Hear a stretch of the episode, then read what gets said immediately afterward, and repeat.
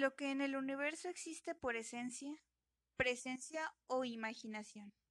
El pintor lo tiene primero en la mente y después en las manos, y estas son tal excelencia que al mismo tiempo que crean las cosas, generan, con una sola mirada, una equilibrada armonía. Leonardo da Vinci. En este podcast analizaremos la obra y figura que fue Leonardo da Vinci.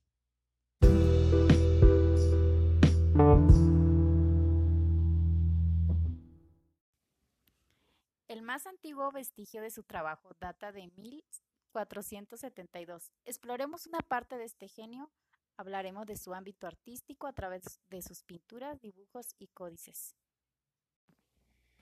Leonardo da Vinci fue el primero en encarnar el ideal renacentista como pensador universal. Sus intereses lo llevaron a estudiar pintura, escultura, arquitectura, música, ingeniería, anatomía y hasta gastronomía. Se menciona su inconsistencia y su tendencia a dejar proyectos inconclusos. Citando a Luke Sisson, dice que estaba obsesionado con el detalle, pero que su deseo de perfección y la claridad de su mente lo hacían ver que no, que no lograría su objetivo y por ello desistí.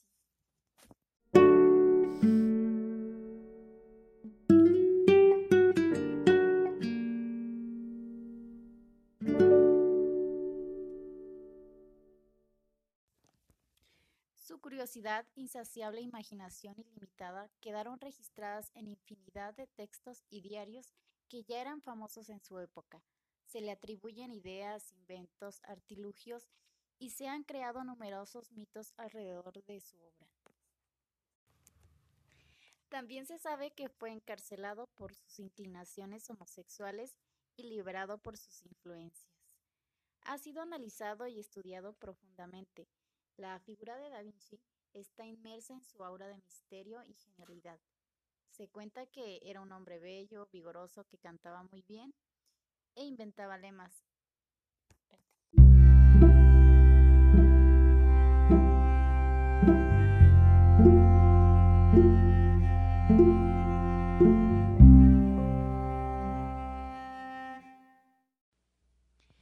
Desde pequeño, Leonardo ejercitó el dibujo y destinado como estaba a elegir su profesión, no dudó ni encontró impedimento para seguir los pasos del arte.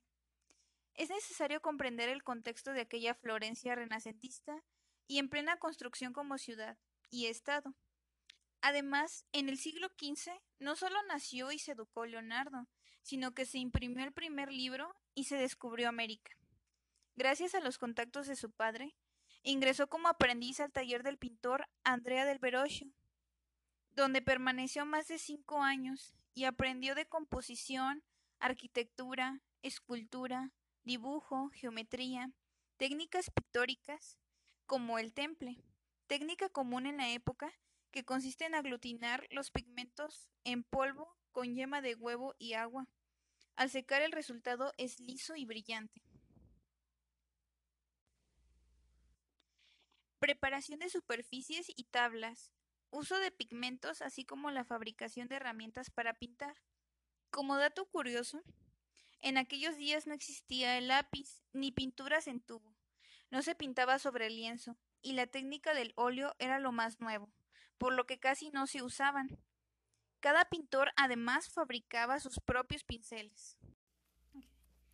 Al taller de Verrocchio llegaban muchos encargos, por lo que el maestro empleaba ayudantes para poder cumplir las demandas de sus patronos y clientes.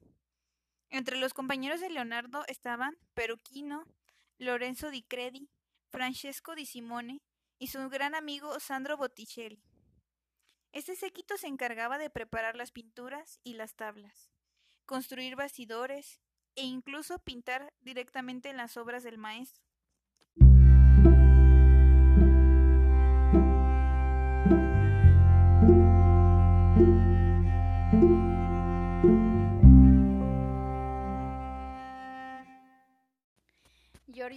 Vasari, biógrafo de Leonardo, relata una vez Verrocchio tenía tanto trabajo fuera del taller que encargó a su joven aprendiz terminar durante su ausencia un ángel en el cuadro del bautismo de Cristo.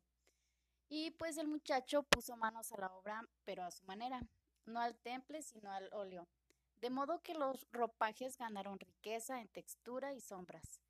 Realizó esa imagen con tal perfección que resultó superior a la de la Andrea del Verrocchio. Este molesto porque un niño sabía más que él, no quiso a partir de entonces volver a pintar. ¿Puedes imaginar lo drástico que era Verrocchio? Sí, qué impresionante.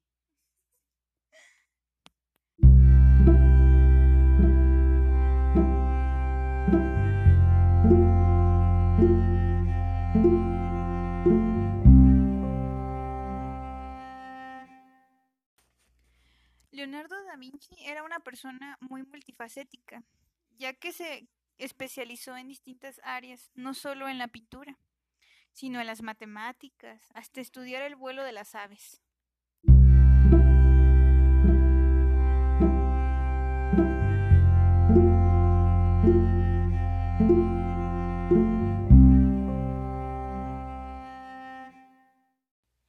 La visión innovadora de su genio su estilo inusual de resolver temas convencionales y su deseo de experimentar se reflejan en su gran cantidad de obras y textos.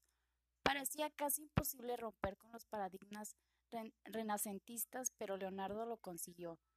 Ignoró algunas reglas, quebrantando otras, e introdujo técnicas pintóricas que, aunque no siempre dieron resultado, forman parte de su legado del arte.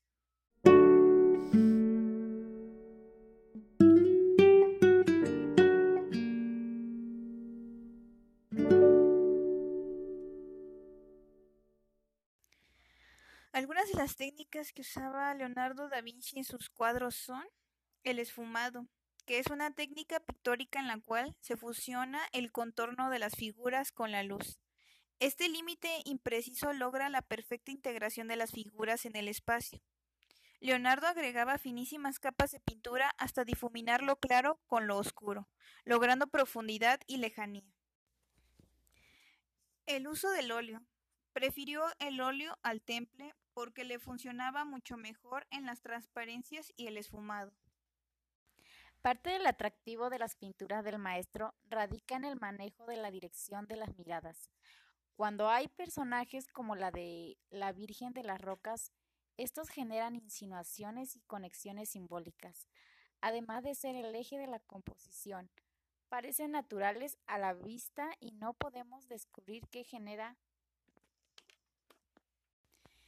sensación de empatía, pero admiramos en otras obras las miradas se dirigen hacia afuera, como si alguien o algo externo distrajera al personaje, y casi nos hace voltear en esa misma dirección para descubrirlo.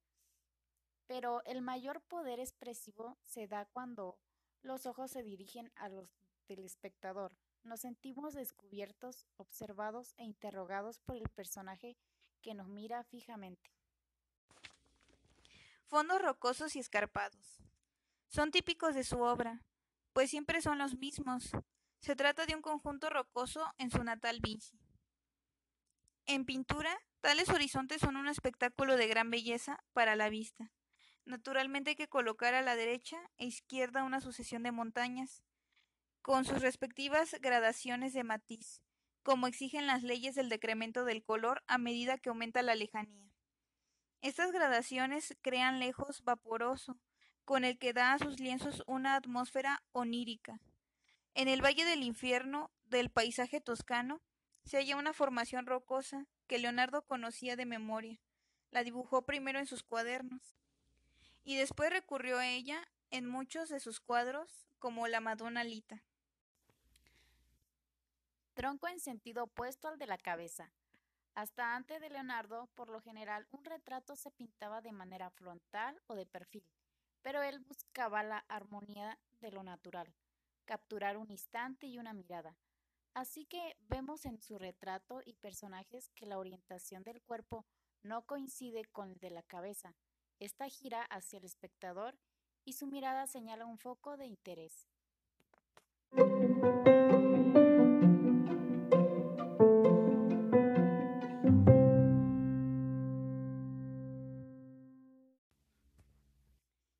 Última Cena es una pintura mural alojada en la Priorato de Santa María de la Gracia. Fue realizada entre 1495 y 1498 y es en sí misma un manual de pintura. En ella nada queda al azar. Se trata de una especie de instantánea de la dramática reacción de los apóstoles cuando Jesús anticipa la traición de uno de ellos. La, la composición es tradicional por la perspectiva al centro, que coincide exactamente con el ojo derecho de Jesús, mas transgrede el canon clásico de un tema religioso al centrarse en las reacciones de los discípulos, convirtiéndose así en un tema profundamente humano. Se agrupan para comentar, están estupefactos, se señalan entre ellos y aíslan a Jesús. Leonardo decidió no pintar al fresco, que requiere una preparación de la pared y pintar un tramo a la vez para que el yeso absorba los pigmentos. En cambio, inventó una técnica que le permitiera pintar en seco. Cubrió la pared con un esplante similar al que se usaba para preparar las maderas. No contaba con que selló una pared expuesta a la humedad extrema, tanto que el terreno como su condilación con la cocina. La obra empezó a deteriorarse poco tiempo después de ser terminada.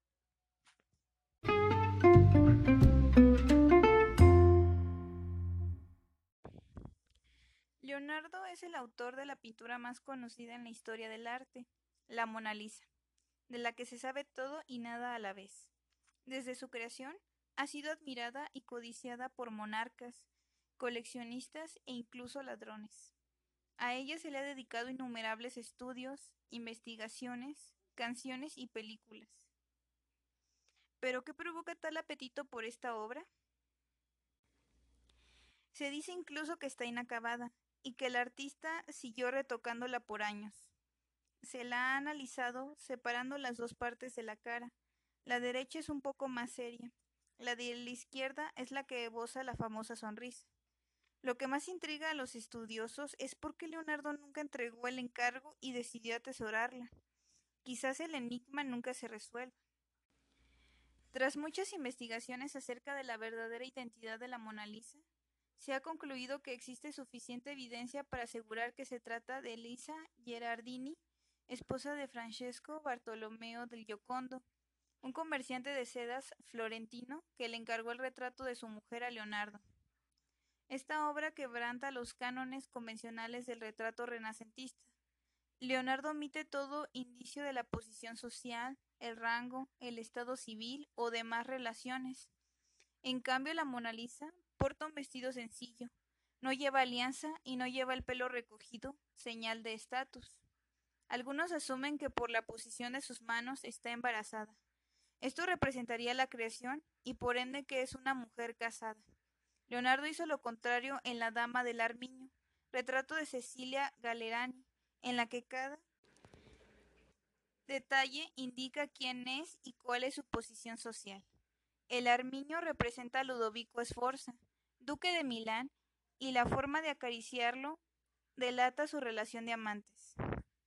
El especialista Alan Gentov se atreve a concluir que la grandeza de la Gioconda radica en que Leonardo logró lo imposible, hacer que una imagen narrase no solo una escena, sino su pasado y su futuro, la visión del pensamiento y reflexión de la época.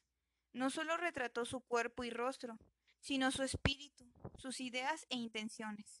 La enigmática sonrisa de la Gioconda parece decir, sé algo de tus pensamientos que ni tú conoces. Actualmente está resguardada en el Museo del Louvre, en París. Su cámara de cristal blindado permite verla desde cierta distancia y la protege de los flashes de unos 6 millones de turistas que la visitan anualmente.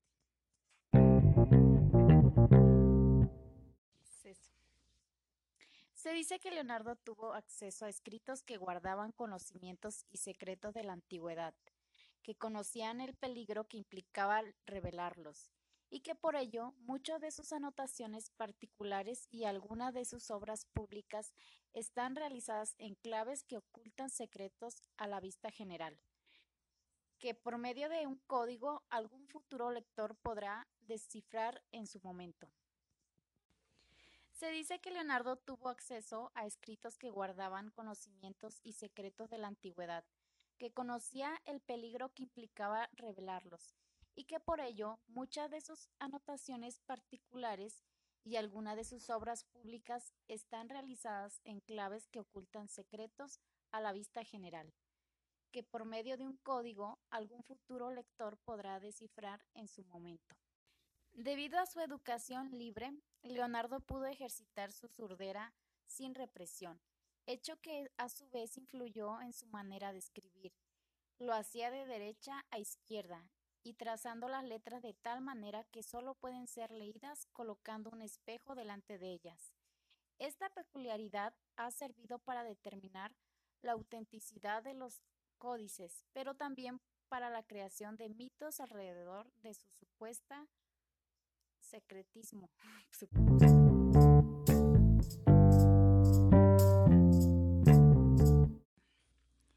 11 datos de Leonardo da Vinci. 1. Da Vinci era vegetariano y liberaba animales que compraba en los mercados. 2. Se cree que inventó el tenedor tal como lo conocemos actualmente. 3. Se inspiró en aves para hacer planos de aviones y avionetas. 4. Contrataba músicos para que tocaran mientras él pintaba y los modelos se sintieran más cómodos. 5. Fue precursor en los lentes de contacto. Él creó el primer boceto de estos. 6. Bill Gates compró el códice Hammer por 30 millones. 7. Se cree que diseccionó 30 cadáveres en el sótano del Vaticano. 8. Fue acusado por sodomía y pederastía pero por sus influencias fue puesto en libertad. 9. Era zurdo y distéxico. 10. Fue el primero en explicar por qué el cielo es celeste. 11. Napoleón hizo colgar la Mona Lisa sobre su cabecera.